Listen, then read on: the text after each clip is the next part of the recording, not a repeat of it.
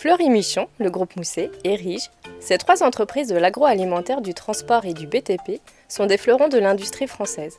Mais connaissez-vous leurs points communs Toutes sont des entreprises familiales, comme 80% des sociétés qui maillent le territoire français. Bienvenue sur Tech the Lead, le podcast collaboratif entre Winexgen et la chaire entrepreneuriat familial et société d'Audencia. Au cours de nos épisodes, nous allons vous dévoiler les secrets de ces entreprises, parfois centenaires, innovantes et même résilientes face aux crises. Tout au long de cette série, nous irons à la rencontre d'experts et dirigeants d'entreprises familiales en pleine croissance pour comprendre les défis qu'ils rencontrent, comme la préservation de l'emploi, la transition écologique ou encore la meilleure prise en compte des parties prenantes. Ces épisodes ont été conçus et développés pour le master spécialisé entrepreneuriat familial et croissance durable dispensé à Audencia futurs cadres dirigeants, managers ou tous ceux qui souhaitent œuvrer pour le développement des entreprises familiales, ce programme est fait pour vous. Et oui, ces sociétés recrutent et sont pleines d'avenir. Belle écoute.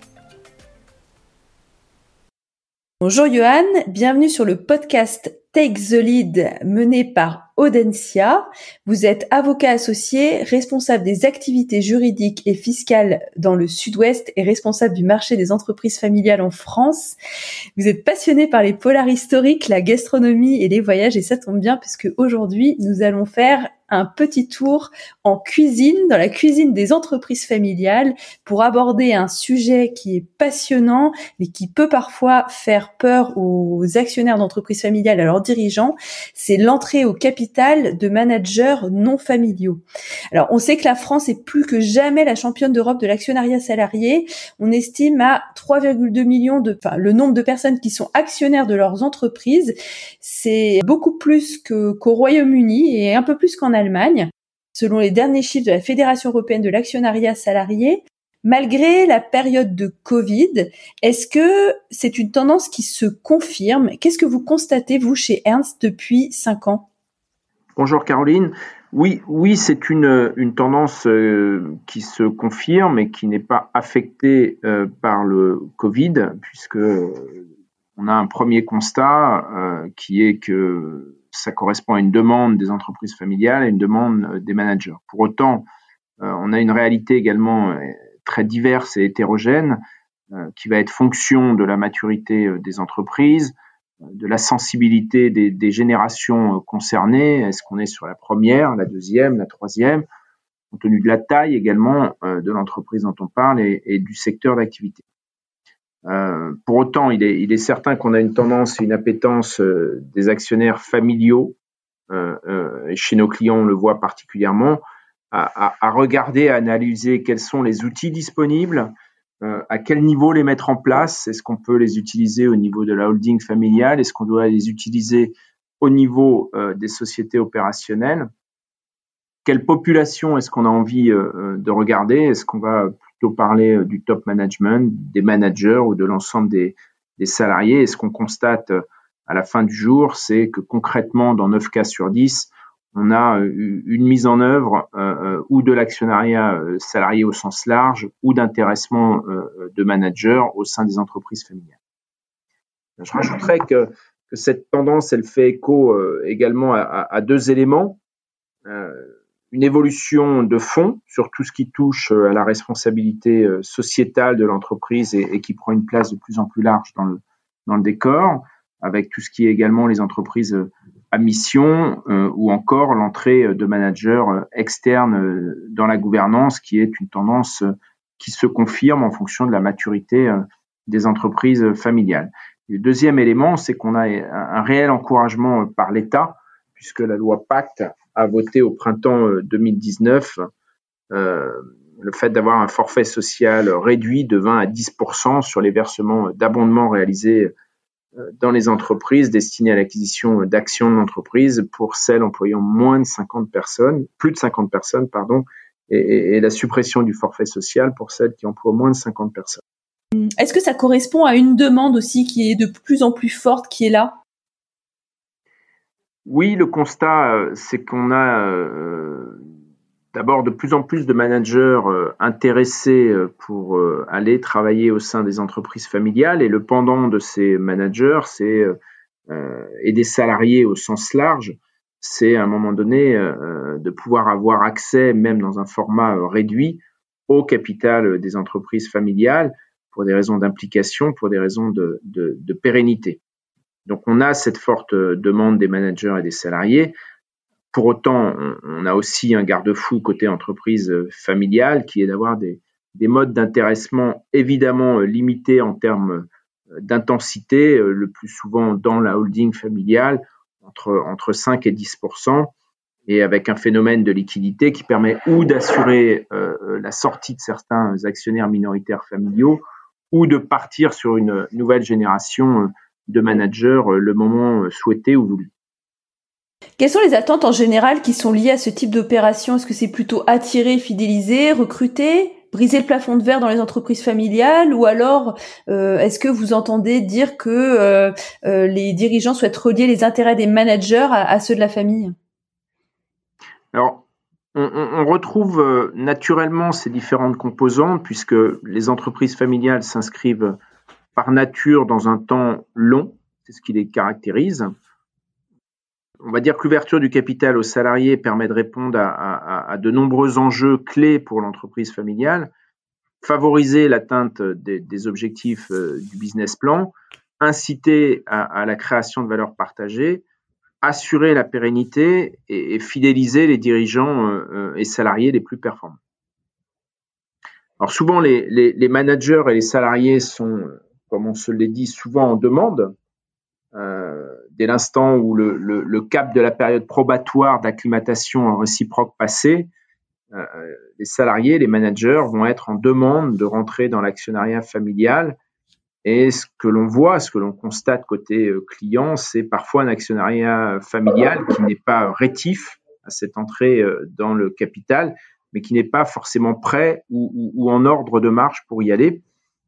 Du coup, euh, on peut avoir des entreprises familiales qui, surréagissent et qui réagissent un peu vite à, des demandes de managers ou de salariés de peur de les perdre et qui euh, débouche sur un outil qui peut être euh, mal préparé en amont.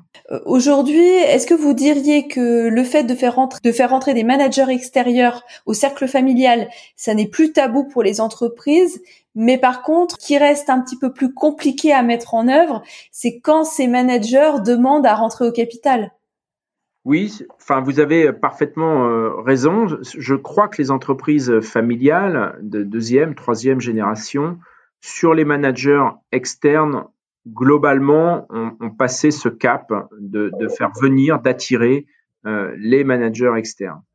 Euh, ensuite, le deuxième cap, j'ai envie de dire, à passer, c'est effectivement euh, le tabou euh, de faire rentrer un actionnaire tiers, et, en l'occurrence les managers ou les salariés, au capital euh, en format. Il y a toujours cette inquiétude un peu de, de l'intrusif, de dire on ne sera plus entre nous, entre soi, et, il peut y avoir une réticence. Mais finalement, quand on regarde dans le rétroviseur et, concernant les clients qu'on a la chance et le privilège d'accompagner sur ces sujets-là, je ne vois pas d'entreprise familiale qui regrette à un moment donné d'avoir pu faire entrer, ouvert le capital à l'ensemble des salariés euh, dans un format euh, très minoritaire ou à euh, certains managers. Ce qui est important, donc, c'est plutôt de préparer plutôt que de, réagir finalement ou de surréagir. Et donc, à ce moment-là, quelles questions il faut se poser?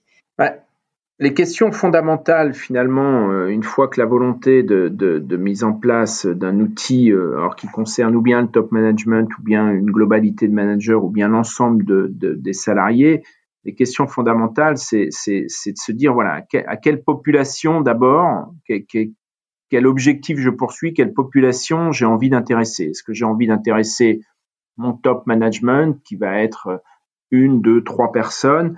Est-ce que j'ai envie d'intéresser certains managers sur certaines filiales? Ou est-ce que j'ai envie d'intéresser l'ensemble de mes salariés? Et, en fonction de ces questions-là, c'est, enfin, la question fondamentale, c'est de se dire euh, pourquoi faire, c'est-à-dire quels sont les objectifs euh, recherchés. Et après euh, vient la question sur quel outil utiliser et pour quel pourcentage du capital? Est-ce que je vais utiliser des structures collectives qui vont agglomérer l'ensemble de la population concernée? Que je vais utiliser des outils individuels avec une latitude plus grande à faire du sur-mesure, des achats d'actions, des actions de préférence, des actions gratuites. Mais pour rebondir sur votre question, euh, je crois que c'est vraiment important. C'est des sujets un peu comme les transmissions, euh, des sujets à maturation lente. Je crois qu'il est important euh, d'anticiper en fonction des objectifs de l'entreprise familiale, en fonction de, ses tenants et aboutissants.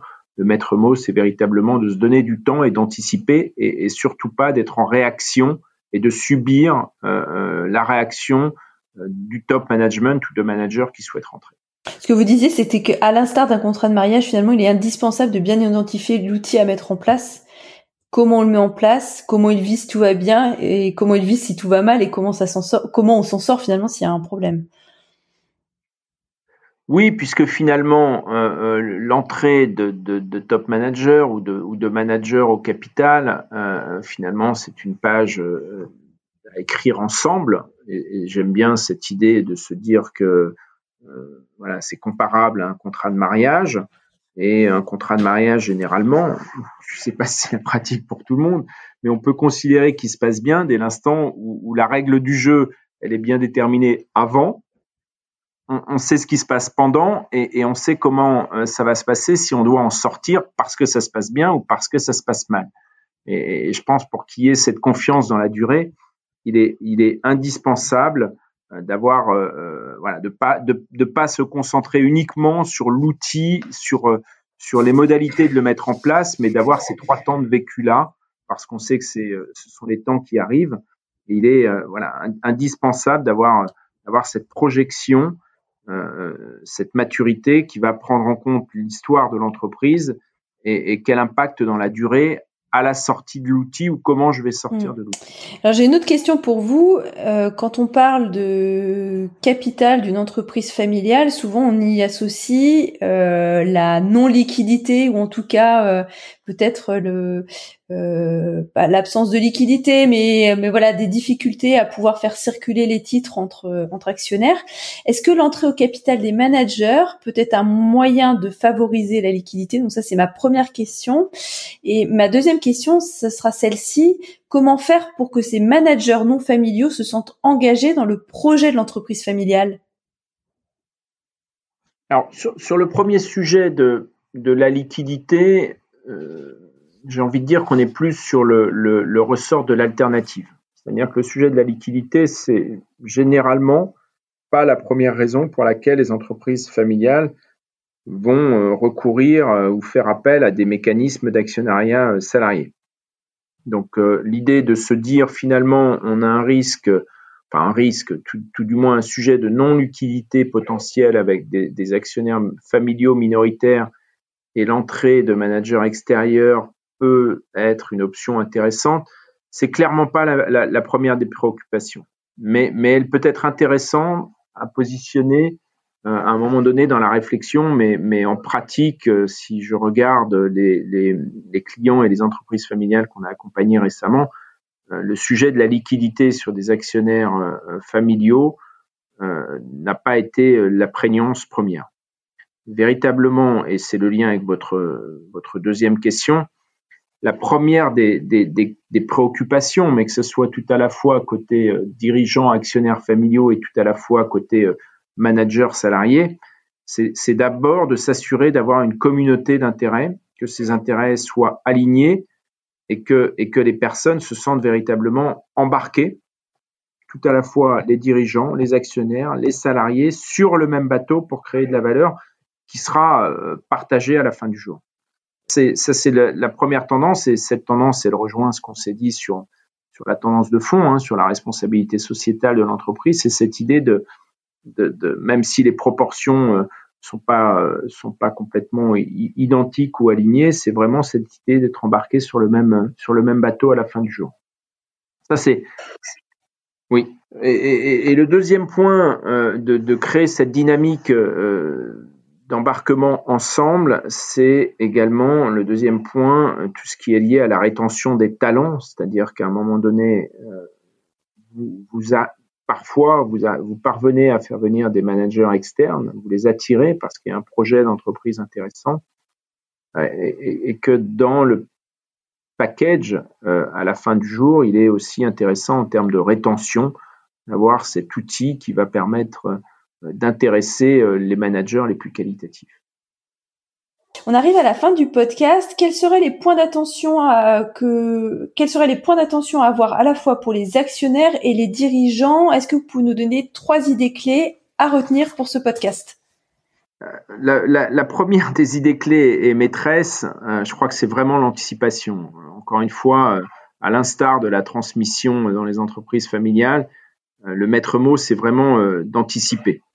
Anticiper, ça veut dire quoi? Ça veut dire trois choses. Ça veut dire être euh, extrêmement clair par rapport aux objectifs réciproques assignés, objectifs de l'entreprise familiale, objectifs euh, des euh, managers concernés. C'est le premier point. Anticiper, ça veut dire être extrêmement clair également sur le choix de l'outil à mettre en place. Et, et je reviens sur l'idée du contrat de mariage, pas simplement connaître la manière dont on y rentre, avec quel outil, mais également la manière dont on va vivre la règle du jeu avant, pendant et à la sortie, et quelle que soit l'issue, envisager euh, tous les cas de figure pour éviter les déceptions, que ce soit côté entreprise familiale ou côté manager, que ça fonctionne ou que ça ne fonctionne pas. Et, le troisième pendant anticipé, c'est de s'assurer une fois que l'outil est déterminé qu'on aura une juste communication auprès euh, des managers euh, concernés de manière à ce que là aussi absolument aucune surprise à la fin du jour. Merci beaucoup, Johan, pour ce partage euh, et ce, témoignage très intéressant. C'est la fin du podcast. Est-ce que vous vouliez rajouter autre chose? Non, peut-être juste une remarque en deux mots. Euh, euh, on vit un temps compliqué en, format Covid. et comme dans tous les temps compliqués, ça peut être aussi des temps d'opportunité. Et c'était juste une remarque sur le sujet des valorisations on a une forme de, momentum sur les valorisations aussi, puisque malheureusement certaines sociétés ou entreprises souffrent. Et, donc euh, cet effet, euh, euh, cet impact du Covid sur les valorisations peut aussi être l'occasion d'avoir des réflexions avec des valeurs intéressantes, stimulantes pour les managers ou les groupes de salariés qui seraient intéressés dans un format actionnariat salarié. Très bien. Merci beaucoup, euh, Johan, pour euh, cette interview. Vous avez apprécié ce podcast? N'hésitez pas à laisser vos commentaires ou à partager sur les réseaux sociaux.